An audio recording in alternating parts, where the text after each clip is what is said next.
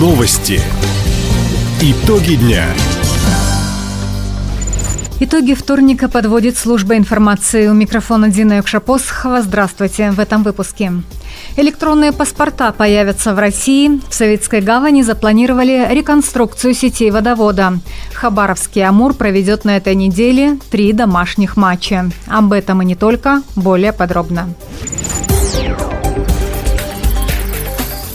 Граждане России получат возможность предъявлять удостоверение личности в электронном виде, например, паспорт.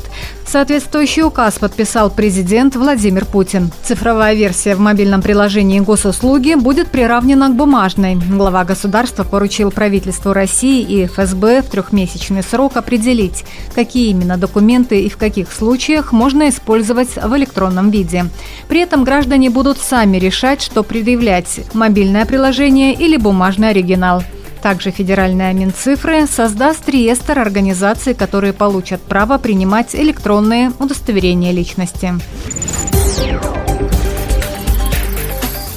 Лучшие воспитанники детских школ искусств и участники художественной самодеятельности в течение года будут получать стипендии губернатора края. Юных артистов наградили за успехи и выдающиеся результаты на краевых, всероссийских и международных конкурсах. Свидетельство о назначении стипендии юным артистам вручил глава региона Михаил Дегтярев числе отличившихся Андрей Новицкий из Советско-Гаванского района, юный аккордеонист, лауреат третьей степени международного конкурса исполнителей народных инструментов «Кубок Сибири». В этом году Андрей стал четырехкратным стипендиатом. Также поощрение удостоены отличники школ искусств Хабаровска, города юности, Амурского, Ванинского, Советско-Гаванского, Солнечного, Хабаровского районов и студенты Краевого колледжа искусств. В регионе модернизируют объекты коммунальной инфраструктуры. В течение четырех лет обновления пройдут на семи сетевых структурах водоснабжения, водоотведения и теплоснабжения в разных районах края. Так, новый водовод в селе Бычиха Хабаровского района будет готов к ноябрю. На его ремонт направили 78 миллионов рублей – еще по трем объектам заключены контракты на проектирование и строительство.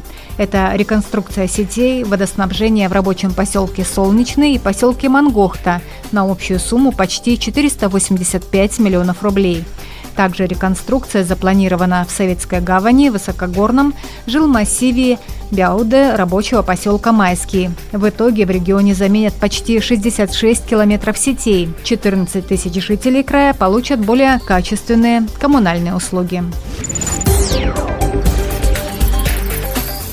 Два трехэтажных жилых дома по улице Железнодорожной в поселке Токи Ванинского района сдали к юбилею муниципалитета. В новые квартиры переедут семьи из аварийного жилья. В региональном МинЖКХ уточнили. Здания построили по современным технологиям, оборудовали системами пожаротушения, дымоудаления и вентиляции, а также установили приборы учета. Дворы благоустроили, смонтировали детские площадки.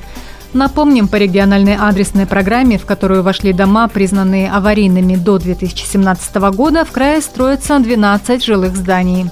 Пять из них в селе Селихино, городе Бикини и поселке Токи уже готовы принимать новоселов. Мероприятие «Спутник» третьего Конгресса молодых ученых пройдет в Краевом центре 21-23 сентября. Хабаровский край посетят молодые исследователи.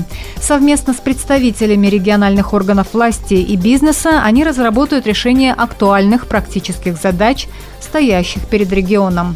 Ученые обсудят систему мониторинга и прогнозирования зон подтопления, технологии производства биоудобрений из древесных отходов, обогащение полезных ископаемых для горнодобывающих предприятий края и влияние университетов на повышение человеческого потенциала Дальнего Востока. Всеобщий третий конгресс молодых ученых, ключевое мероприятие десятилетия науки и технологий в России, состоится 28-30 ноября на федеральной территории Сириус.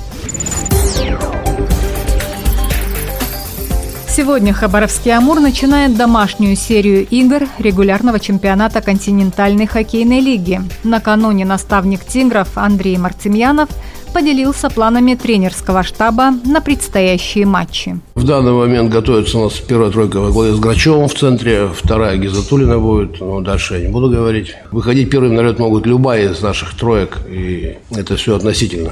То есть мы будем готовиться и от соперников. Если кто-то не справляется, мы, возможно, будем менять. Ищем сейчас варианты усиления игры в атаке еще.